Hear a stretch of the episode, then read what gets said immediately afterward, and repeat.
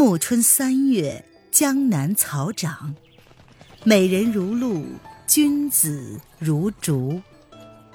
欢迎收听《青崖白鹿记》，作者沈英英，演播微凉，后期制作艾兰。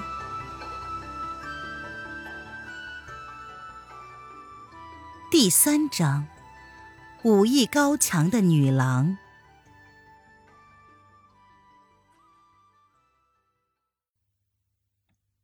轩很惊奇的问：“这不是乐谱是什么呀？”岳秀宁不答，却是拾起了一柄剑，慢慢的比划起来。舞完了一套剑法，又看了半日的那个乐谱，抬头对沈轩说：“这是剑谱。”岳秀宁见他们不解，又说：“我以前曾听得有人把武技写在琴谱之中。”总是不相信，今日竟然见到一本真的。沈师弟，这些符号在你的眼睛里是音调，在我看来却是武技招式的图解。譬如这一笔，是教你把剑从左边带过来的；这一挑呢，分明就是剑锋向上之意。英娘欢快的道：“这也真奇了，看着是琴谱，原来是剑谱。”哼，怪不得弹不出来，写着剑谱的人也真是奇怪呀。沈轩琢磨了一会儿，觉得岳秀宁说的其实挺有道理的，心下亦感到欣喜。他说：“嘿，若是不写成这样，一定也被母亲烧了。这才叫踏破铁鞋无觅处，得来全不费工夫。”岳秀宁不再说什么。只是低头默默的揣摩这剑谱。沈轩又问：“秀阿姐，这一本是难得的秘籍吗？”岳秀宁想了一会儿，然后说：“嗯，也不是，这还是洞庭宗的一些粗浅的基本功夫。嗯，不过，哎，不过我也没有练多少。”只怕没有多少精深之处，也许失传许久了。瑛娘道：“这样也好呀，阿兄什么都不会，正好练这本基本功啊。”岳秀宁点了点头，沈轩却是道：“既然是粗浅功夫，想来没什么要紧的，又为什么花这么大力气写成曲谱的样式呢？”岳秀宁一怔。半晌才答道：“我怎么知道？嗯，这必是二世伯的遗物。他老人家雅好音律，或者写来好玩，也是未可知的呀。”从此，岳秀宁每日便推荐那本《五湖烟霞引》，然后就比划给沈轩看。沈轩一一学来，觉得这些剑招剑式当真是平淡无奇。若是大敌当前，只怕也没什么用。但是除了学习这套剑谱，也别无他法。哎，便仍然用心的都记住了。岳秀宁闲暇的时候，也教他一些洞庭湖别的剑法套数。沈轩原本就是极聪明的，几个月下来，这些东西都已经练得精熟。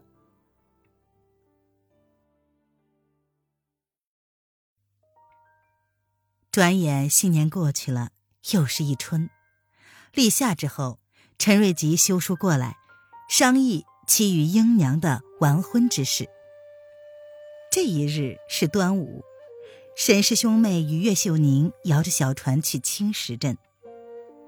日暮时分回来，斜阳铺在碧绿的葫芦湾，波光粼粼，煞是动人。小船荡过一片荷塘。一丛丛莲叶亭亭如盖，在三个人的衣裙鬓边投下了一片盈盈绿意。一两朵早开的芙蓉笑靥出绽，娇若佳人。英娘轻轻的哼着：“菡萏相连十里坡，小姑贪戏采莲池。晚来弄水船头湿。”更脱红裙裹鸭儿。岳秀宁砍下了一条莲藤，一段一段的掰开来，却让细细的莲丝在中间串着，宛若一串碧玉的珠儿。他一面给英娘套在手腕上，一面说：“现在采莲也还太早呀。”英娘笑了笑，又哼了起来：“青野露丝飞一枝，水红花发秋江碧。”刘郎此日别天仙，灯起席，泪珠滴，十二晚风高丽丽。三个人正在自在逍遥中，忽听“哗”的一声水响，湖面上掠过了一抹黑影，略一定，又沉入了水中。不好！岳秀宁低呼一声：“快把船藏起来！”三个人刚刚转入莲叶深处。只见一条大船飞驶过来，船上一群青衣人立着，为首的一个喝道：“你以为在水里就能躲得过吗？还不快快出来就擒！”只听一个清澈的声音应答道：“谁说我躲在水里了？你自己睁开眼睛看看。”话音未落，一条长长的白绫横空飞来，那头领回身一闪。白绫却从人丛之间穿过，打在了那些青衣人的身上，顿时有几个人大呼小叫的就落了水。头领伸出手想抓住白绫，那白绫却如同长了眼睛似的，一个拐弯，牢牢的搭在了船舷之上。呵，原来白绫上装有钩子。众人还没有回过神来呢，那黑影已经从荷塘边窜了出来，顺着白绫飞到了大船上。与青衣人打了起来。那个人一袭玄色长裙，头戴斗笠，轻纱帐面，看不清楚面容。他手执一柄长剑，与人相隔，剑光闪处，清明奇异，变数无穷。非但是沈氏兄妹，就连岳秀宁也是看得眼花缭乱。那群青衣人立时都被逼到了船舷上，近他不得。只有那头领兀自勉力支撑着。那女子展开了轻功，围着头领绕起圈来，忽东忽西，在摇摇晃晃的窄长甲板上跃来跃去，足不点地。唯有剑锋落处，招招都指着对手的要害。眼看那头领就要被逼到水里去了，突然船舱里掷出了一串飞刀。那飞刀直飞向了女子的后心，她的身子刚刚跃起，眼见躲不过了，英娘忍不住的大叫了一声：“当心！”却见那女子竟然半空之中一转身，飞刀便落到了水里。这一转身，身法凌厉，真是上乘的轻功，连岳秀宁也禁不住的低声叫好。然而这好字还没有叫出口呢。黑影突然从半空之中坠了下来，跌入了水中。沈轩只看见他不知是怎的，还是中了暗算，被一条沉沉的铁链给击中了。四周的青衣人顿时扑了过去，沈轩三个人都紧张的说不出话来。只听“哗”的一声，那个黑影竟又从水里跃了起来，这一回居然是足点水面，向荷塘的深处。奔来了。只见他轻跃上了一片莲叶，借力一纵，又盈盈的落在了远处的另一片荷叶上。就这么一左一右，一高一低，一眨眼便出去了几十丈。初夏的莲叶游子柔嫩无力，这姑娘踏在上面却如履平地。裙裾带过之处，碧绿的莲叶只是微微的晃动了一下。那步伐曼妙灵动，如同蜻蜓点水、蝴蝶穿花，丝毫不带身临险境、逃之夭夭之态，却像是春天的燕子在绿柳丛中轻舞一般。这时候，大船上的人别说早已经赶不上他了，就算赶得上，也没法从荷塘之中穿过去。青衣人便纷纷放起剑来。那女子的长剑在背后一掠，剑便齐刷刷的落下了。剑雨过后，那姑娘突然又不见了。沈轩心中一沉，哎呀，难道她终究还是中箭落水了？或者又藏起来了？青衣人显然也在困惑。相隔已远，这荷塘一望无际，错综复杂。况且荷塘尽头还是个轰鸣的瀑布，搜寻起来谈何容易？过了许久，依旧没有任何的动静，大船便缓缓开走了。沈轩三个人把船摇了起来，向荷塘深处划去，大家都一言不发。您现在收听的是由微凉演播的《青崖白鹿记》，更多微凉免费小说。尽在微凉微信公众号“微凉有爱”。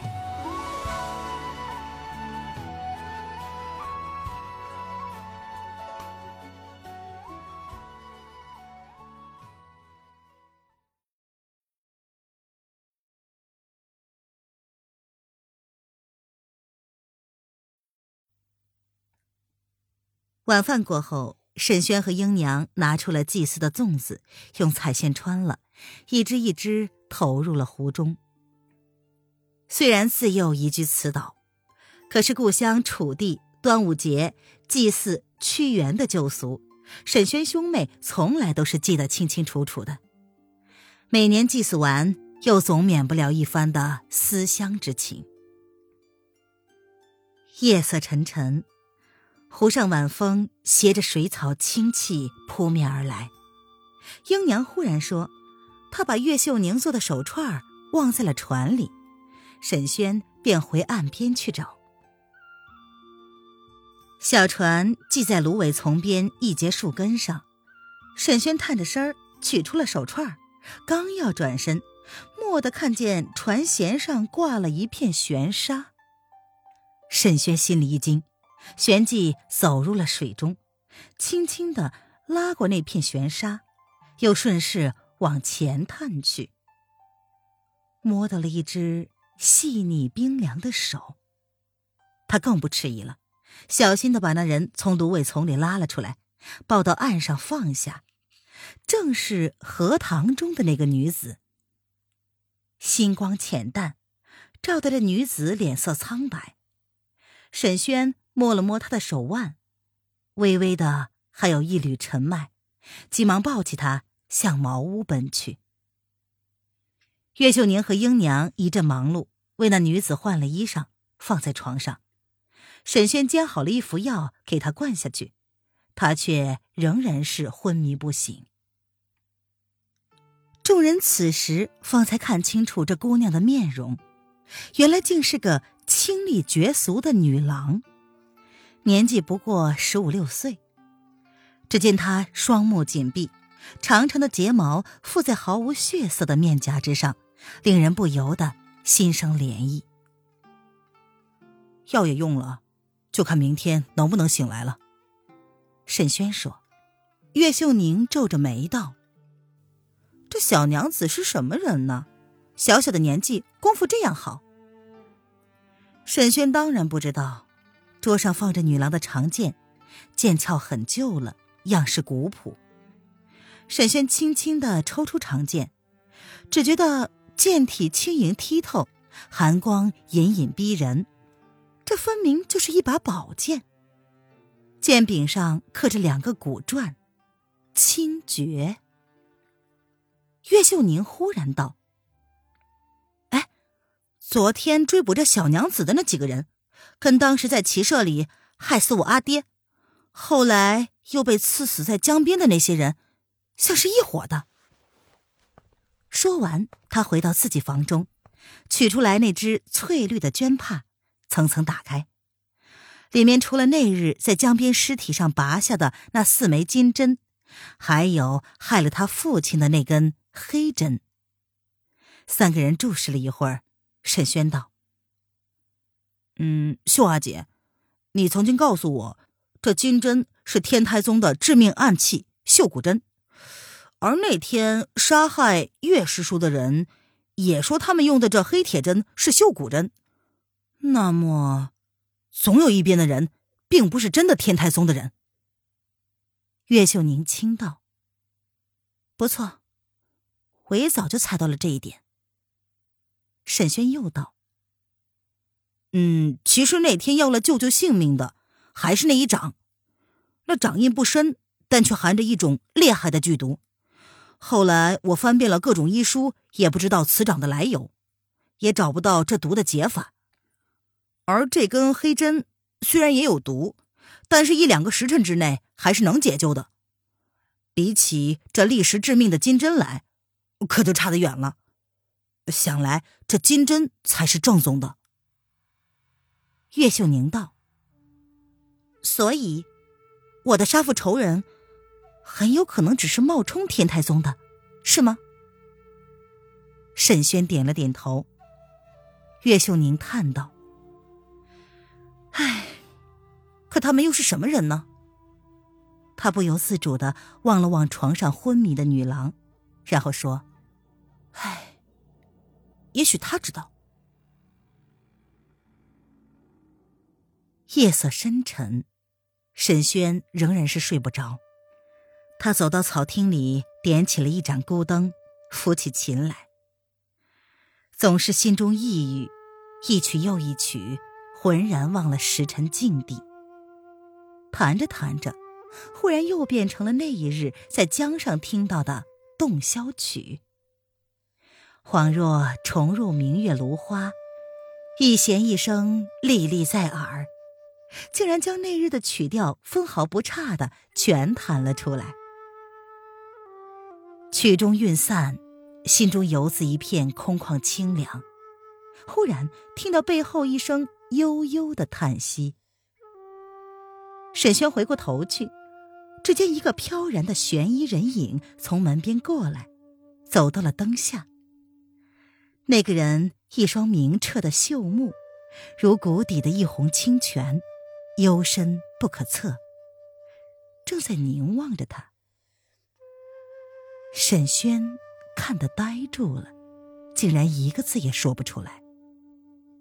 那个人道：“我梦中听见你弹这首曲子，就起来看看，你是谁呀？”